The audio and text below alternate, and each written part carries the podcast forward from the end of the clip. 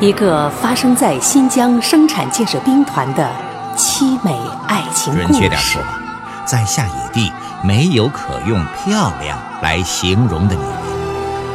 一场关于人性、关于灵魂的大曝光、大洗礼。胡豆他不光喊那个叫白豆的女人叫妈妈，还会喊那个叫白麦的女人叫妈妈。走进一群特殊的女人，是第三者的插足。是夫人和首长的恩怨，还是夏野地的故事？中国文学年度进步最快的作家董立国力作《白豆白麦》，为您讲述西部垦荒背景下女性婚恋悲剧和人性的美丽。请听第二十集。刀子。被两只手一起握着，刀尖朝上对着要扑下来的老杨。白豆说：“如果你非要碰我，那么我先告诉你，只有两种可能性：要么是你死掉，要么是我死掉。老杨这样的人呐，不会怕一把小刀子，和日本鬼子、国民党反动派拼过命，机枪大炮没怕过。”还会怕一把小刀子？可是啊，老杨看到这把小刀子，兴奋的潮红一下子没有了，脸刷的变白了。这回啊，白豆一句话没说，老杨转身走了，是马上转身走了。老杨走了，只剩白豆一个人了。白豆脑子里只转着一个念头：不会有错的。那天晚上的那个人呐，就是杨来顺哪怕全世界的人都说不是他，白豆啊也会说是他。这天夜里，白豆见到了胡铁。胡铁这一回啊，不是从草丛里爬出来的，他是从飘过来的一片云里掉下来的，掉到了白豆的面前，把白豆吓了一跳，以为胡铁被摔死了呢。没想到啊，胡铁像是从一张纸画出来的，脚不挨地也能站着说话。胡铁一见白豆就问：“白豆把他给他的那个东西交给政府没有？”白豆摇摇头说：“没有。”胡铁问：“为什么不交上去呀？”白豆说：“他把那张纸弄丢了。”胡铁说。白豆没有那张纸，也可以去找政府，说呀，白豆比那张纸更能让政府相信那天晚上的事儿不是他胡铁干的。白豆告诉胡铁，他以前并不知道那天晚上的事儿啊不是他干的，他也是才知道那天晚上的事儿不是他胡铁干的。胡铁说：“白豆怎么可能才知道呢？”其实当时的那天晚上，白豆就应该知道是谁干的。白豆说：“我当时真的不知道，真的是才知道的。算起来，还没有一个月的时间呢。”白豆正想把怎么知道这件事儿不是胡铁干的，而是另外一个人干的说给胡铁听的时候，一阵大风从他们中间刮过。白豆啊，想等大风过去之后再好好说。可是啊，大风过去之后，胡铁没有了。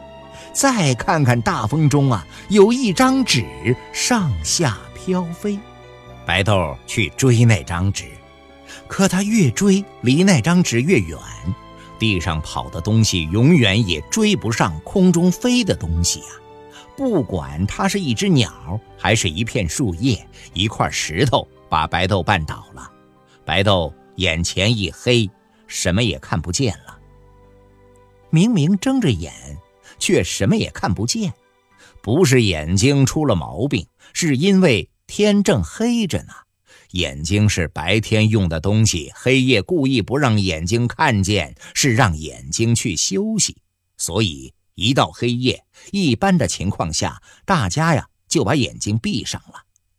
大家都把眼睛闭上了，有一个人不肯闭，那这个人一定是有别人没有的心事儿，就像白豆现在这样，想让眼睛听从黑夜的安排，可他做不到啊。他想到了那张画在纸上的人，想着想着，他听到了一串枪声。画在纸上的人呐，只有白豆一个人看见了，可那一串枪声，下野地的人几乎全听见了。战争年代，枪声是一种平常的声音，听到和没听到一样；和平岁月，枪声啊就成了一种稀世之声，不管谁听到了，都会全身一震，对着枪声提出一大串问号来。第二天早上，白豆去伙房打洗脸水，听到大家都在说昨天晚上的那串枪声，说是两个劳改犯出来撒尿，撒完了尿不往号子里走，却往围墙外面跑。围墙并不高，他们一蹦就跳过去了。哨兵喊他们站住，他们不站住；哨兵往天上打枪，他们也不站住。哨兵只好把枪端平了，对着他们扣动扳机，没有瞄准，黑天也没有办法瞄准，只管扣扳机就行了。结果呢，一个家伙的腿被打断了，另一个家伙的头被打烂了，打烂了头的那个死掉了。知道的都在说，不知道的都在听。白豆不知道，白豆啊，只是听。听得很仔细，好像让把这个事儿记住，好再对别人去说。可白豆啊，没有对别人说。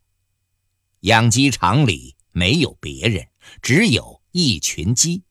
鸡呀，不要听这些事儿，他们只关心白豆给他们喂的食里是不是多放了一些玉米粒儿。没有说给别人听，却在心里想，想到胡铁。想到枪声。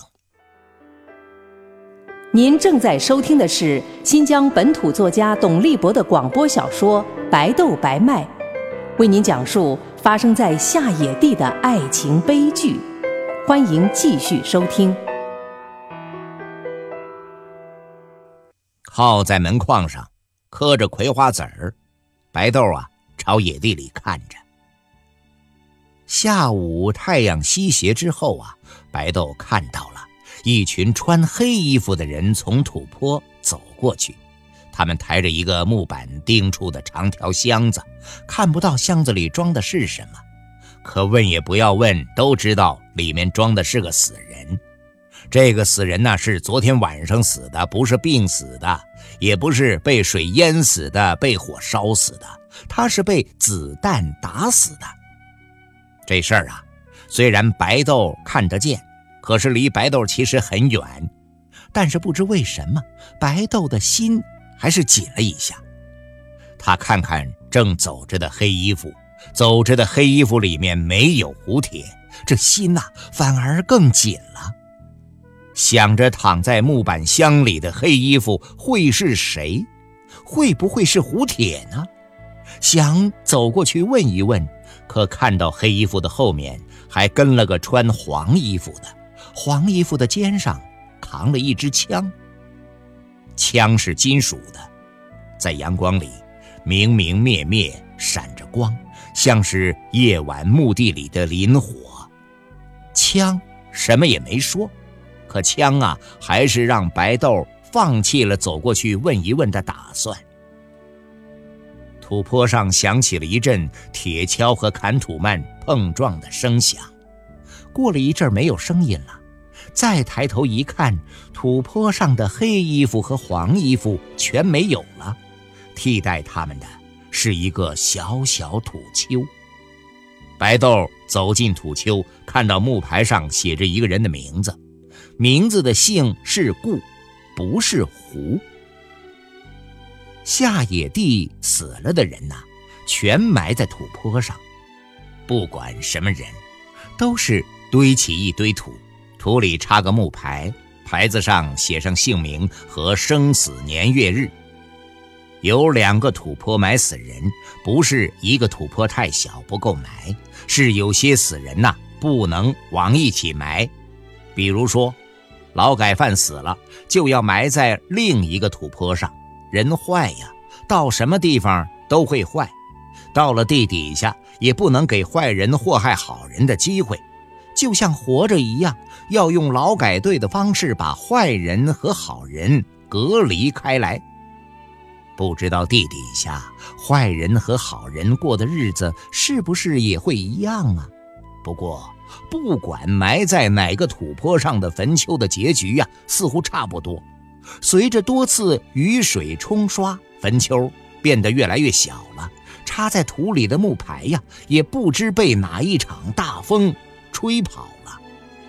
清明节在下野地，没有人来到埋着死人的土坡上烧纸烧香。晚上，白豆又看到了胡铁。胡铁被吊在一棵树上，树上没有树叶，树干铁一样，没有一点绿。胡铁看到白豆，喊：“白豆，快来救救他！”胡铁的胳膊反背在身后，那样子像一只鸟，可又不能像鸟站在树上，在树和沙丘之间半空中，稍稍一点气流就能把它吹得晃荡。站在胡铁下面，白豆伸出手还够不到胡铁的脚。白豆说：“哎呀，我救不了你呀。”胡铁说：“你要是不想办法救我，我就会被太阳活活的晒死的。”白豆想拿一把剪子爬到树上去，把吊着胡铁的绳子剪断。可是啊，他刚一碰到树干，就像是碰到了一块烧红的铁，把他烫得尖叫一声，眼前一黑，昏了过去。白豆醒过来，想来想去，觉得。为了翠莲，为了牛牛，他可以什么也不再说，什么也不再做，他真是无所谓了，因为他怎么说怎么做都不可能改变已经发生过的一切，他身上的伤啊，只能更深，不可能有真正的好转。可是有一个人却不能这样。这个人没有理由为了翠莲，为了牛牛，还为了他，去过另外一种一般人难以想象的劳改犯的生活。冤枉，有时比一把刀子还要厉害，它可以让一个人活着比死了还难受。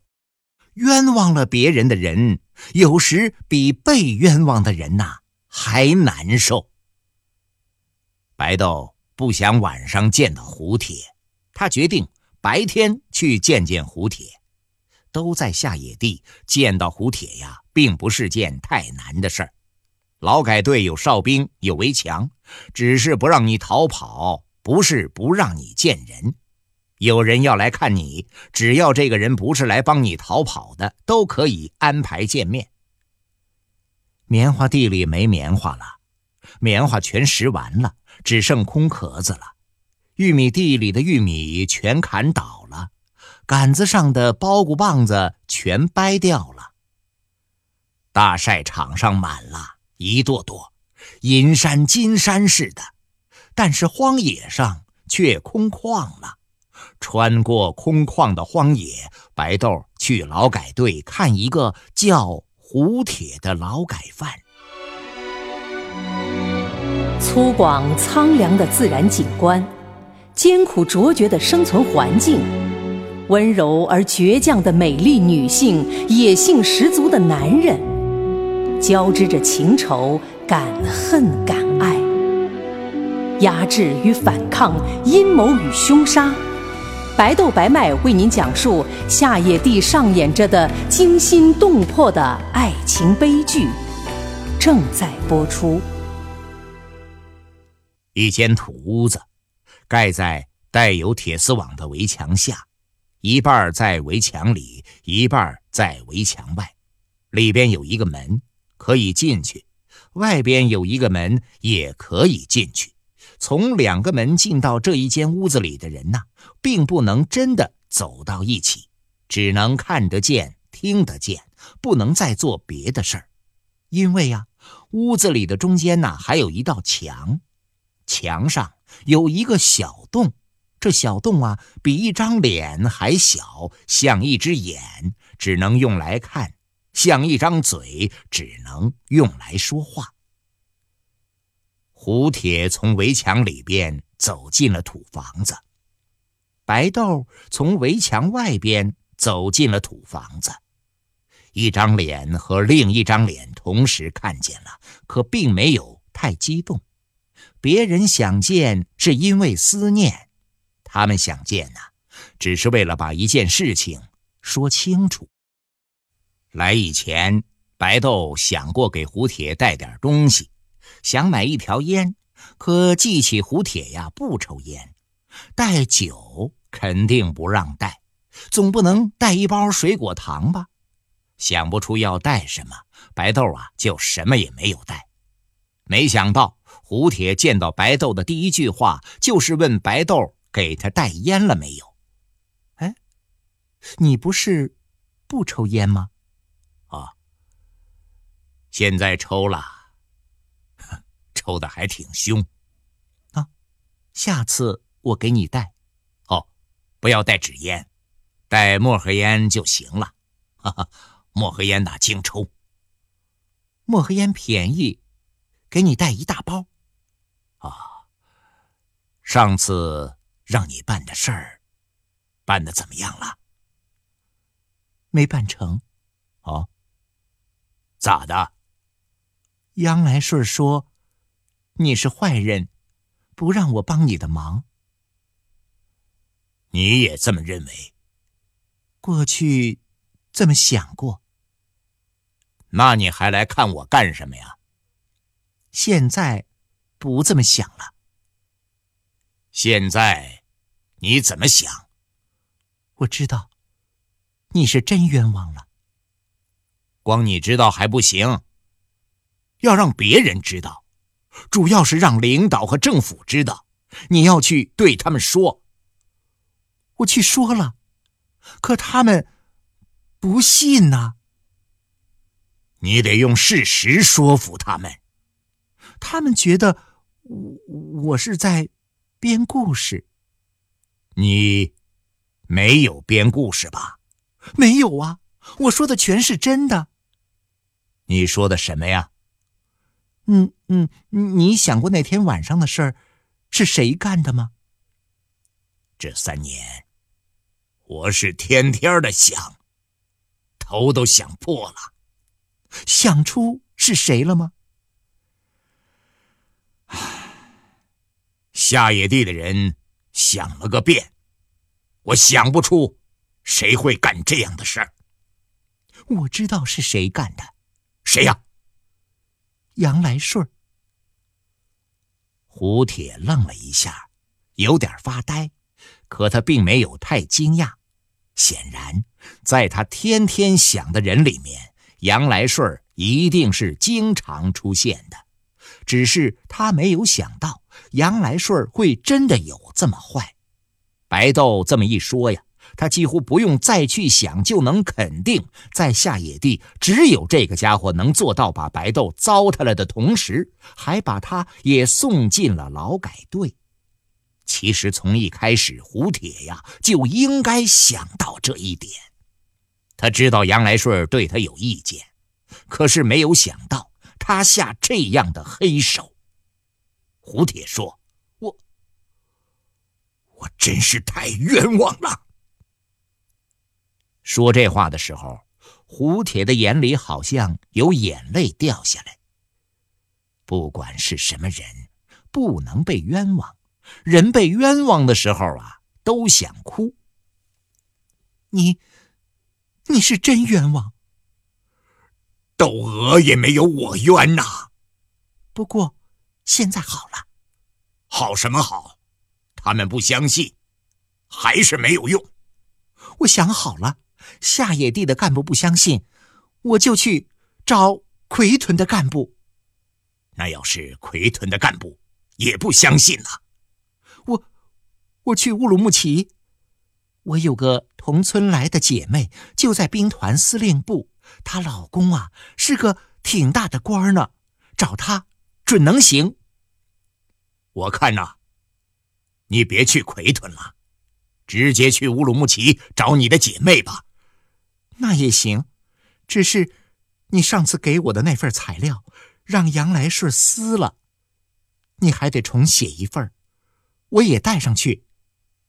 这没事儿，和我关在一个房子里的，呃，有个大学生写过书呢，我让他写的再详细些。你下个休息天呐，过来拿。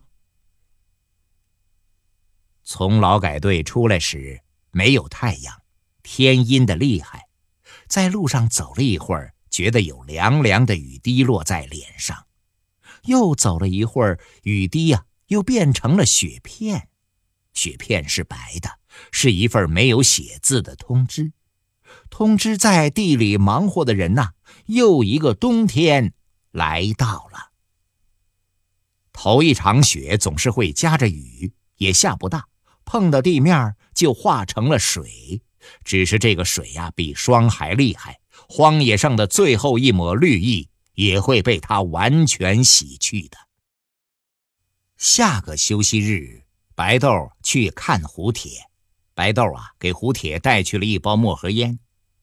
胡铁把一份写在信纸上的申诉材料给了白豆，白豆说：“有什么消息，我会随时。”来告诉你，你不要对别人说你去为我上诉。我对谁也不说。你要说了，干部们呐不让你去。我说我要回家探亲。哦，你请好假了？请好了。冬天不种地，干部鼓励大家用这个时间回老家看看，还说最好能带些亲戚朋友来。路费和安家费公家掏，哼，下野地还有好多荒地没有开，缺劳力。啊，那你什么时候走？我过几天就走。本想先写个信告诉白麦他要去，后来一想，反正也定下来了，不管白麦怎么说都要去，就是白麦不在。也要去，便觉得这个信写也行，不写也行。好多话信上也说不清，不如见了面啊，再好好的跟白麦说说。二十天之后，白豆离开了下野地，去乌鲁木齐。先到厂部，厂部靠着一条公路，正在开发的克拉玛依油田的大卡车在公路上跑来跑去。白豆啊，站在路边上，看到有车开过来，举起手来向司机示意。有的司机不想停，就开过去了；有的司机心软，看到一个女同志在雪中搭车，就会停下车来，让白豆啊坐到驾驶楼里。可惜呀，这个车不到乌鲁木齐，只到独山子。到独山子，经过奎屯，白豆在奎屯下车。到了汽车站，这里呀有发往乌鲁木齐的班车，在车站住了一个晚上。第二天早上买了一张票，白豆坐上班车。公路还没有铺柏油，路不好，车子走不快，要在石河子停一夜。这样到了第三天的下午，白豆到了乌鲁木齐。刚才您听到的是新疆本土作家董立博的广播小说《白豆白麦》，由新疆故事广播和新疆青少年出版社联合录制，编辑李明德、林涛，演播仲维维，配乐吉玉杰，节目监制周川、卢刚，总监制姚兰、徐江。